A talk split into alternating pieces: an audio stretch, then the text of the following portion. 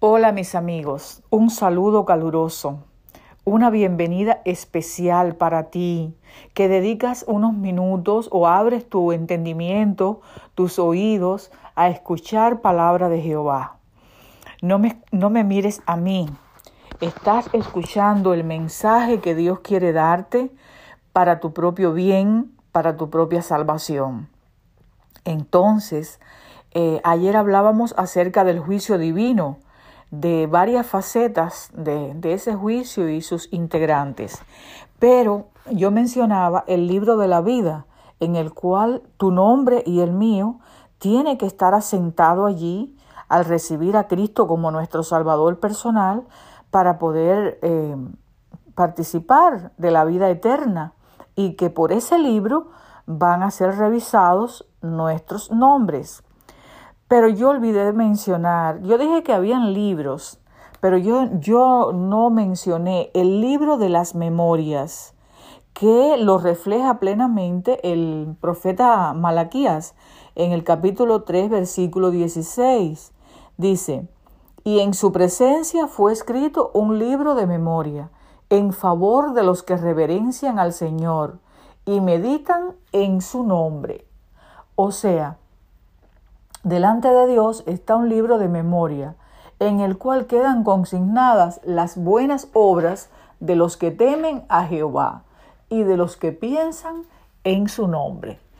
Toda palabra de fe, todo acto de amor está registrado en el cielo. A eso también se refiere el profeta Nehemías cuando dice, Acuérdate de mí, oh Dios mío, y no borres mis obras piadosas he hecho por la casa de mi Dios. En el libro de memoria de Dios, todo acto de justicia está inmortalizado, toda tentación resistida, todo pecado vencido, toda palabra de tierna compasión están fielmente consignados y apuntados también todo acto de sacrificio, todo padecimiento y todo pesar sufridos por causa de Cristo. Eh, es maravilloso conocer que Dios traerá todo, como dice el eclesiastés, Dios traerá toda obra a juicio, juntamente con toda cosa encubierta, sea buena o sea mala. Los propósitos y los motivos internos que aparecen eh, en el registro de Dios eh, están allí. Dios los conoce pero lo importante es que Dios sacará a la luz las obras encubiertas de las tinieblas y pondrá de manifiesto los propósitos de los corazones. Eh, también eh, dice el profeta Isaías, He aquí que está escrito delante de mí vuestras iniquidades y las iniquidades de vuestros padres, juntamente, dice Jehová. Bien, ahí está todo. En el cielo, eh, el cielo tiene un vínculo muy fuerte con la tierra y Dios, un Dios omnisapiente, soberano, tiene conocimiento de todo lo que ocurre a cada una de sus criaturas, ya sea bueno o sea mala. La obra de cada uno pasa bajo la mirada de Dios y es registrada e imputada ya como señal o ya como infidelidad. ¿Verdad? Frente a cada nombre en el cielo eh, se escribirá perdonado o rechazado. Y la ley de Dios será la regla por el cual eh, Dios va a juzgar. La ley de Dios es la norma en el que, por el cual vamos a ser juzgados. También quería hablarle acerca de un personaje que no seguramente nos va a faltar, la Biblia lo dice, que va a estar presente en el juicio, y es el que la Biblia llama el acusador del pueblo de Dios. ¿Te imaginas quién es? ¿Quiénes son? ¿Quién es ese? Es Satanás. Dice, eh, en cierto momento hay un versículo en Zacarías 3.2, dice, y al acusador de su pueblo le dice, Jehová te reprenda, oh Satán, Jehová que ha escogido a Jerusalén te reprenda. ¿No es este un tizón arrebatado del incendio? Quiere decir que Satanás es el que continuamente eh, va a aparecer en el juicio para eh, imputarnos eh, mm, todo lo malo que hayamos hecho, ¿verdad? Para ah, em, acusar, acusar, porque como somos pecadores y cometemos diferentes em, faltas, pues Él también las anota para sacarla. Entonces, en el juicio, si yo no he sacado eh, y he ventilado ese pecado delante del gran juez, ¿verdad? Y con la sangre de Cristo ha sido perdonado, Satanás me va a clavar allí su veneno y Dios queda deshonrado. Si el pecado no ha sido perdonado, no podré vencer en el juicio.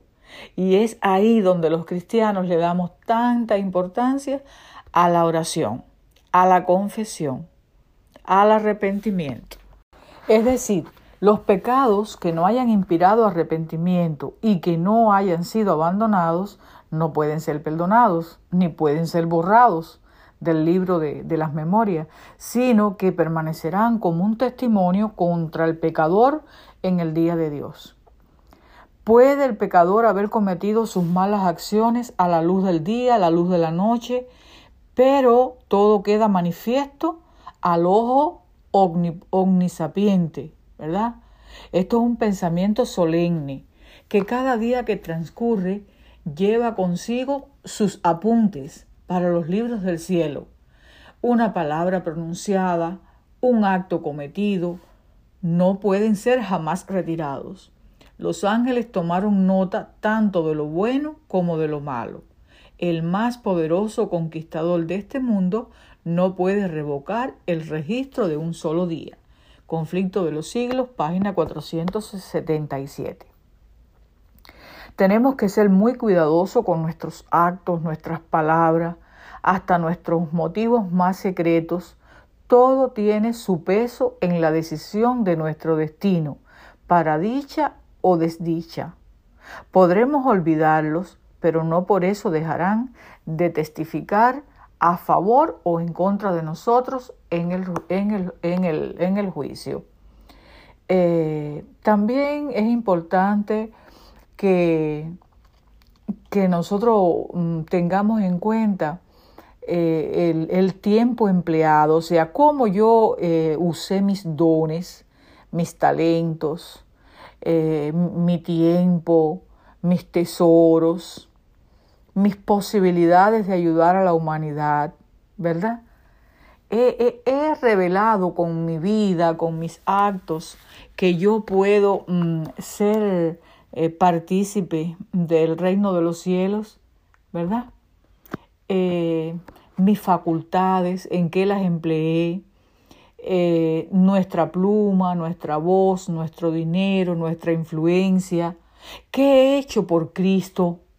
Por los afligidos en la persona de Cristo. Jesucristo dijo, por cuanto, eh, bueno, eh, por cuanto lo hiciste a uno de estos y está mencionando los presos, los afligidos, los enfermos, los huérfanos.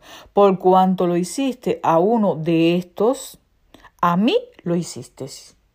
¿Ven? O sea, cuando nosotros estamos dando, ayudando o proveyendo para una persona que está en dificultades o que tiene problemas sociales o de cualquier índole, nosotros estamos dándole eh, esa, ese, ese regalo, esa ayuda a Cristo. Miren cómo Dios ve las cosas. ¿eh? Es otra dimensión. En cuanto tú le diste una limosna a un desamparado, dice Cristo, a mí lo hiciste. ¿Por qué? Porque Él está en esa persona ayudándolo también. Y si tú vas y le muestras amor, le muestras cariño, le muestras interés y benevolencia, pues el Señor dice, me lo está haciendo a mí, ¿verdad? Eso te es contado para eh, como una buena obra. No vas a ser salvo por eso, porque el problema es ser salvos por la fe en Cristo, en sus méritos.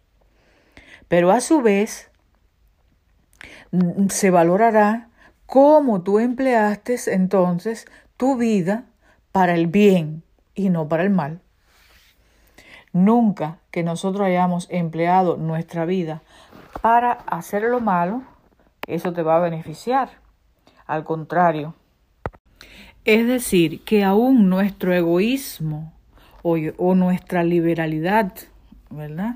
Se, será anotado en el libro del cielo. Allí aparece todos los que no cumplieron con el prójimo, los que se olvidaron, los que fueron dados, eh, le dieron tiempo a Satanás en su vida mediante las distracciones, mediante los placeres, el dinero, las energías sacrificadas a la ostentación, ¿verdad?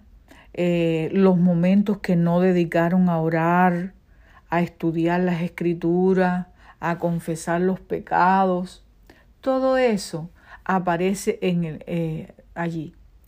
Y déjenme decirle que Satanás, el, el autor y padre de mentira, él inventa innumerables medios para distraernos, para distraer nuestras mentes de la obra que debiéramos estar más ocupados. O sea, sabiendo que hay un juicio, ¿cuál es la obra más importante para nosotros los seres mortales? ¿Eh?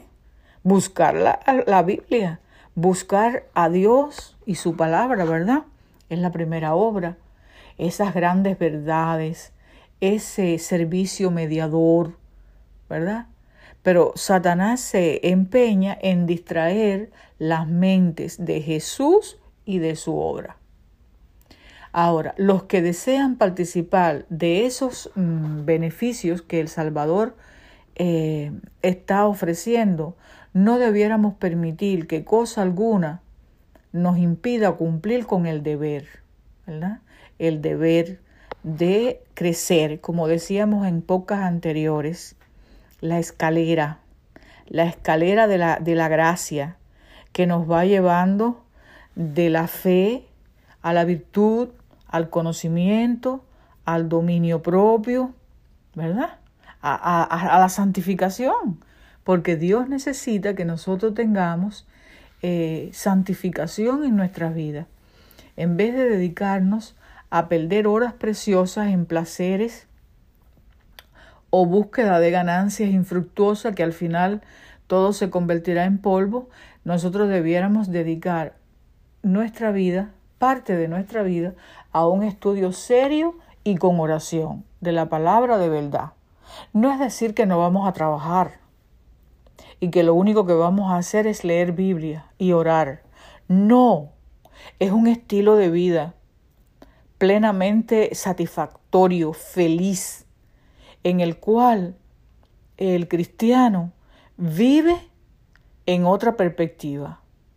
O sea, la perspectiva mm, común de las personas es buscar, buscar bienes materiales, comer, dormir, vivir, divertirse, bien, pero la perspectiva de un cristiano es muy diferente.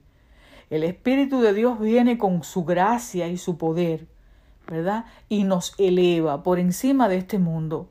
Nos hace participante de la naturaleza divina, que es la naturaleza de Cristo, viene a formar parte mía y me da poder para entonces yo vivir la vida, ¿verdad? Con la mente puesta en las cosas de Dios, los pies en la tierra, las manos en el trabajo, pero mi mente está puesta en las cosas de Dios. Espero que me entiendan, espero que este tema les siga interesando y continuamos, continuamos porque la temática del juicio es bien amplia, pero Dios permita que nosotros hagamos en esta hora la decisión de prepararnos para el juicio al aceptar a un abogado tan competente como Jesús. Que ese sea el anhelo de tu vida y tu decisión personal de manera instantánea siempre. Gracias.